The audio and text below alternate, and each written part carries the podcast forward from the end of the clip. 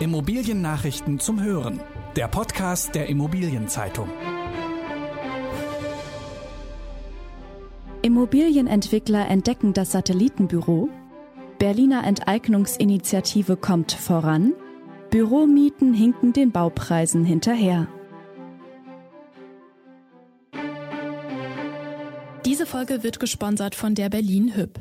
Als Innovationstreiber versteht sich die Berlin Hüb als verantwortungsvoller Immobilienfinanzierer, der sichere und stabile Finanzprodukte bietet, gleichzeitig nachhaltig agiert und neue Märkte auslotet. Weit und breit gebündelte Erfahrung, Verantwortung und Innovationskraft. Immobilienentwickler entdecken das Satellitenbüro. Die Corona-Krise hat ein neues Geschäftsmodell hervorgebracht. Satellitenbüros. Diese liegen außerhalb der Stadtzentren und sind für Bürobeschäftigte gedacht, die einerseits keine Lust mehr auf Homeoffice haben, andererseits aber auch nicht mehr jeden Tag lange pendeln wollen. Ein Unternehmen, das sich auf Satellitenbüros spezialisiert hat, ist die Plutus Real Estate Investment Group aus Berlin.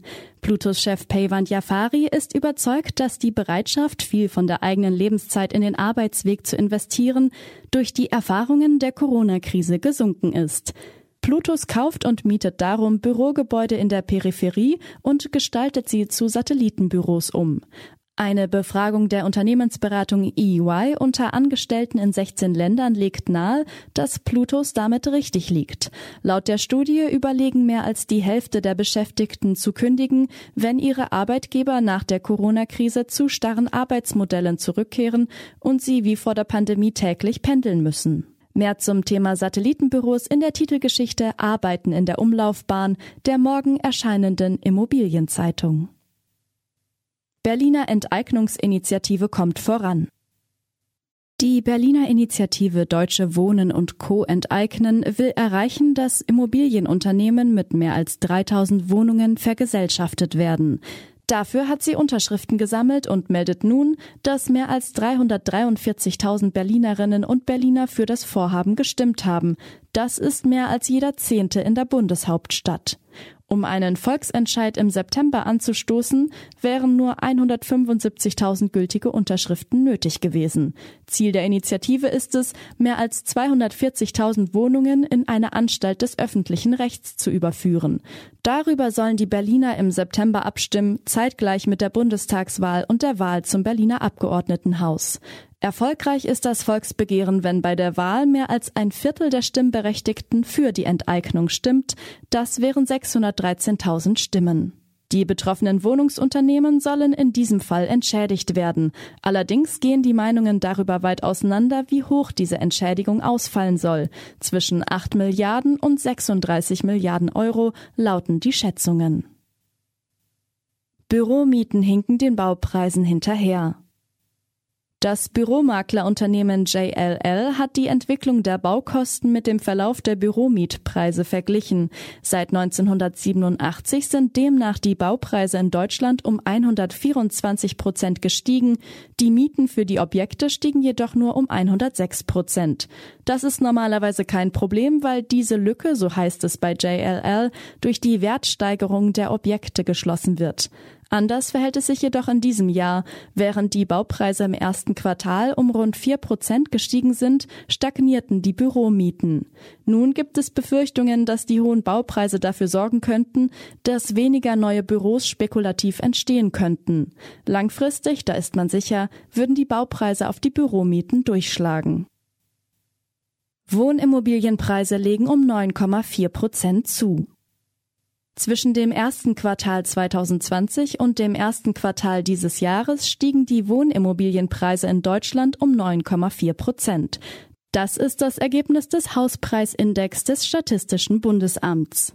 Der Preisanstieg zog sich über alle Immobilienarten und alle Lagen. Dabei legten mit 11,3 Prozent Einfamilienhäuser in dünn besiedelten Kreisen exakt genauso stark zu wie Wohnungen in Großstädten mit über 100.000 Einwohnern. Mit 11,1 Prozent lag der Preissprung von Wohnungen in den sieben großen Metropolen ebenfalls über dem Durchschnitt. Günstiger wurden aber die Erwerbsnebenkosten. Sie sanken um 0,3 Prozent, weil Ende 2020 das Gesetz über die Verteilung der Maklerkosten in Kraft getreten ist, das sich offenbar positiv für die Immobilienkäufer ausgewirkt hat. Bremen gewährt Gentrifizierungsboni. Die Stadt Bremen erhöht die Mietzuschüsse für Bezieher von Hartz IV und Sozialhilfe sowie für Asylbewerber. Damit sollen die gestiegenen Wohnkosten ausgeglichen werden. Die Monatsmiete eines Singlehaushalts kann zum Beispiel statt 471 Euro nun 528 Euro betragen. Bei einem Fünf-Personen-Haushalt steigt der Richtwert von 765 Euro auf 939 Euro. Die Regelung gilt rückwirkend zum 1. März 2020. Ein noch höherer Aufschlag ist in Stadtteilen möglich, in denen wenige Empfänger von Transferleistungen wohnen. Damit will es die Stadt ärmeren Haushalten ermöglichen, trotz gestiegener Wohnkosten in diesen Stadtteilen wohnen zu bleiben. Aus Sicht der Stadt Bremen ist die Erhöhung der Mietzuschüsse damit auch eine Maßnahme gegen die Gentrifizierung. Hotelinvestitionen bleiben verhalten. In den ersten sechs Monaten dieses Jahres sind in Deutschland kaum große Hotels verkauft worden.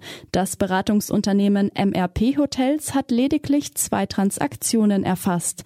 Den Verkauf des Projekts Turm am Mailänder Platz in Stuttgart und den Verkauf der Villa Kennedy in Frankfurt. Als einen Grund nennt MRP die Ungewissheit über die Entwicklung des Hotelmarkts. Nach wie vor bekommen viele Hotels Staatshilfe. Wann diese zurückgezahlt werden muss, sei aber unklar. Außerdem könnten Investoren die finanzielle Stärke der Hotelbetreiber schwer einschätzen. Für Investoren seien viele Betreiber eine absolute Blackbox, sagt Martin Schaffer, Geschäftsführer von MRP Hotels. Auch die Finanzierung von Hotelkäufen durch Banken sei schwieriger denn je. Die Transaktion des Monats Juni. Für 220 Millionen Euro hat die RFR Holding der beiden Immobilieninvestoren Abby Rosen und Michael Fuchs in diesem Monat nach Daten von EZ Research den Zuschlag für das Luxuskaufhaus Quartier 206 an der Berliner Friedrichstraße erhalten. Damit ist die Familie des Alteigentümers Anno August Jagdfeld allerdings nicht einverstanden. Sie will rechtlich gegen die Vergabe durch das Amtsgericht Berlin Mitte im Rahmen einer Zwangsversteigerung vorgehen. Vor der Versteigerung war die Nobel-Immobilie in bester Lage nahe dem Gendarmenmarkt auf 39 Millionen Euro taxiert worden. Allerdings kommen Grundschulden in Höhe von 180 Millionen Euro hinzu. Zuvor waren Versteigerungen in den Jahren 2018 und 2020 gescheitert. Im vergangenen Jahr verwerten die Gläubigerbanken ein Konsortium um Credit Suisse International den Zuschlag. Das Edelkaufhaus mit 35 Läden mit rund 8000 Quadratmetern Fläche sowie 30 Büros und 11 Wohnungen steht seit etwa zehn Jahren unter Zwangsverwaltung. In der kommenden Folge präsentiert der IZ-Podcast die beliebtesten Wunscharbeitgeber der Branche, welche die IZ seit 2009 unter anderem durch eine breit angelegte Umfrage unter Studierenden immobilienwirtschaftlicher Fachrichtungen ermittelt. Das waren die wichtigsten Schlagzeilen der Woche aus der Immobilienbranche.